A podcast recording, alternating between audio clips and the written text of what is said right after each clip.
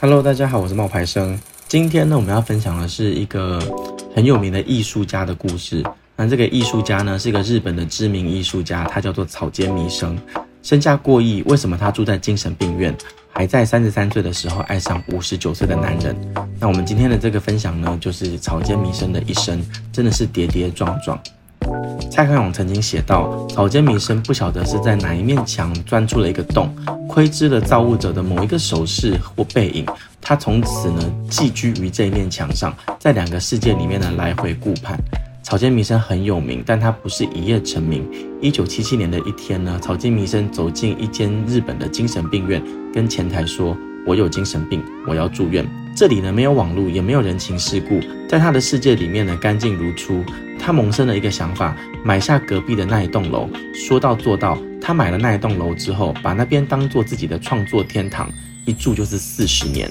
他每天早上十点开始创作，晚上六七点离开，天天都是如此。他创造了无数让人向往的作品，例如无限的静屋，每个人观看呢只能有四十五秒，因为有十六万个人排队。密集的那个点点，你知道吧？还有无规则的线条，色彩斑斓，无拘无束，这都是他的风格。他就是日本前卫的艺术家草间弥生。在二零一六年的时候啊，《时代》杂志将他评选为世界最有影响力的一百人之一，是唯一当选的一个日本人。连川普的女儿都去了他的作品《消融之屋》合照，并且抛在 IG 上面，瞬间就拿到了十四万个赞。就连知名的品牌 LV 想要找他合作，都要亲自的询问他的档期。她成为了当代在世作品价值最高的女艺术家，她的作品价值的增速是北京房价的十倍。作品呢，白色二十八号。在二零一四年，纽约佳士得拍卖卖出了七百一十点九万美元的高价。在他辉煌的背后呢，却是人生无数的痛苦跟斑驳。他今天得到了多少赞美，就挨过了多少的辱骂跟诋毁。面对采访，他哽咽地说：“如果不是为了艺术，我早就自杀了。”草间弥生具有一个独立于世外的精神世界，他从不关心别人的艺术，也从不学习艺术史，他只会做他自己，而且做足他自己，完全无视世人的眼光。正因如此，草间弥生的艺术作品才具有独特的表现力。他的童年呢，并不美好，甚至有些病态。他小时候被诊断为精神分裂。一九二九年呢，草间弥生出生在日本长野的一户富裕的家庭。按理来说，他应该不愁吃不愁穿，可是他的爸爸呢是一个色鬼，母亲呢却是一个偏执狂。在这样子的家庭背景，本来应该是天真浪漫的年纪呢，却要目睹人性的丑恶跟黑暗。在一九三五年的日本的松日市，你可能经常会看到街上有一个背着书包的小女孩，鬼鬼祟祟的跟踪了一个男人。妈妈几乎没有把她当做一个女儿，而是把她当做一副可以行动的追踪器。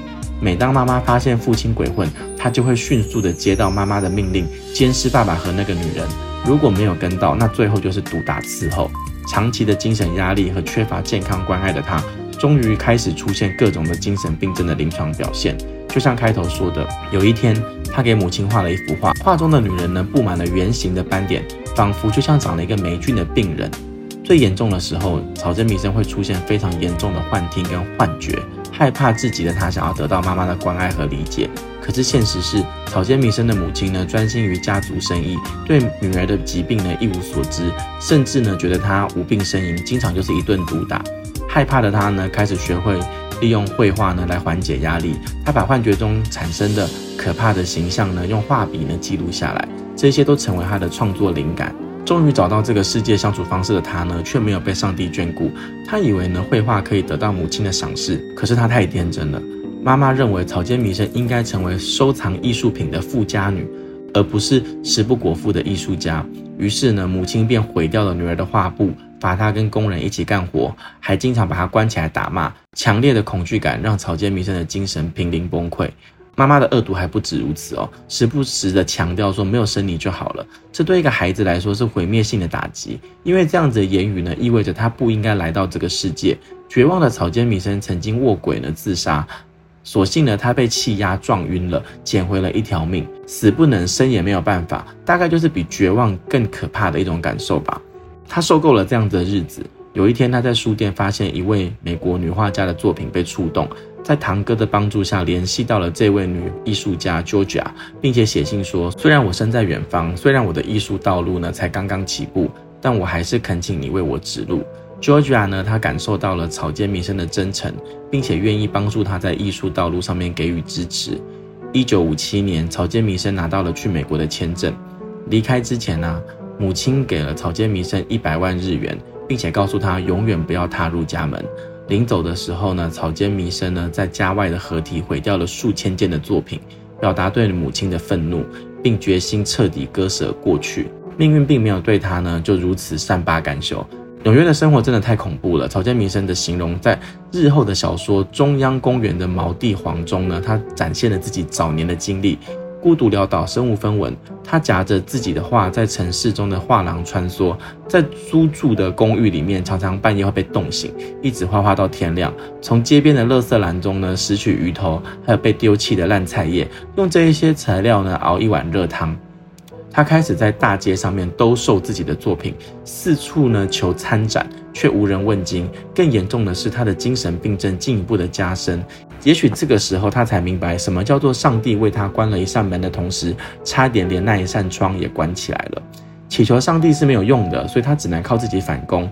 没有多久呢，在他的坚持之下，《无限的网》在纽约的布拉塔画廊展出，引起了全城的轰动。在他看来，波点呢是来自宇宙和自然的信息，地球不过是百万个波点中的一个。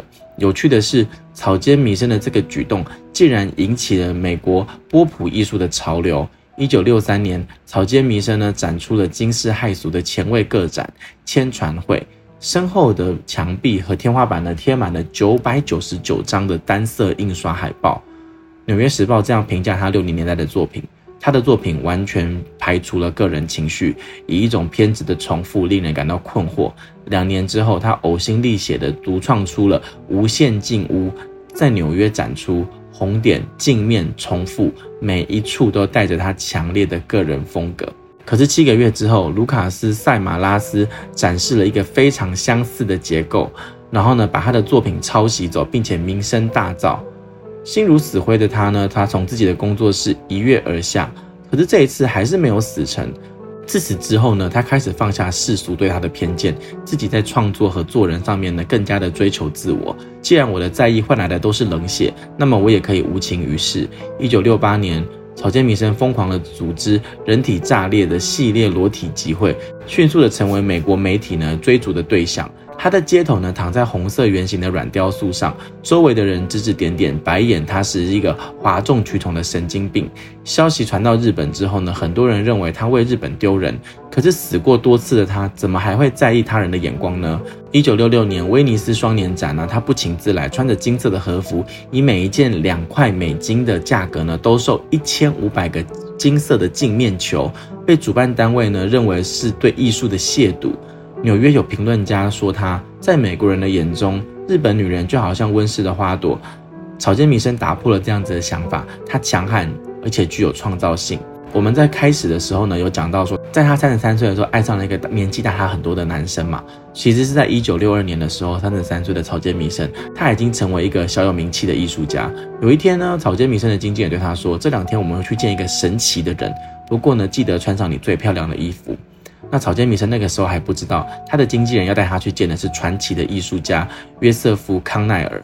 当他们见面的时候呢，约瑟夫直言不讳地对草间弥生表达：“我从来没有见过像你这样可爱又漂亮的女生。”从此之后，他们彼此相爱。只可惜这段感情只有十年的时间，因为一九七二年的时候，Joseph Cornell 呢他就与世长辞了。自此呢，草间弥生也终身未婚。那回到日本之后啊，个性怪异的他依然没有收获幸福美满的人间真情，反而就像弗洛伊德说的，一个糟糕的童年对人的影响是毁灭性的，因为糟糕的童年就像诅咒一样，会让人家陷入痛苦的轮回。在这里，他孤苦伶仃，众叛亲离，内心的孤寂呢，比在纽约的时候更严重。于是呢，就有了开头的那一幕，我们刚提到的草间弥生呢，决定把自己的余生寄放在精神疗养院。无数的日本人觉得这样子一个神经病可以代表日本人吗？可是他依然是不羁于世。公开的场合之下，他会戴一个粉亮色的假发套，吩咐助手把我的帽子拿来。他强调，我的一生，我活的每一个日子都必须跟艺术相关。要是人有来世，我还想再做艺术家。他强调，我的一生，我活着每一个日子都必须跟艺术相关。要是人可以有来世，我还想再做艺术家。无论生与死，艺术对我来说就是一切。这个自杀了三次也没有死成的怪婆婆呢，现在的口头禅变成了我要一直活下去。我相信呢，只要一直画下去，就能够到达下一个世界。对于过去呢，草间弥生只讲了一句话：所有的苦难我亲力亲为，人间水火我单刀赴会。世人给他贴上了很多标签啊，波点女王啊，或者是日本的坏品味啊，现在这个世界上身价最贵的艺术家啊。可是，在草间弥生的眼里，他或许只是一个停止创作就会自杀的精神病人。但他不需要任何标签，也不需要任何人，他不需要代表谁。活到这样的程度，他俨然已经脱离了世俗，甚至世界。他在自己的世界里游刃有余，别人笑他疯癫，他笑别人看不穿。谢谢他的坚持，也感谢呢这个世界对他的认可。他的幻想世界让我们可以走进他的梦境，同时也忘掉了现实的一些烦恼。希望你会喜欢我们今天的分享，那也欢迎你继续追踪订阅我们的频道。那我们下下班偷偷学，我们下次见，拜拜。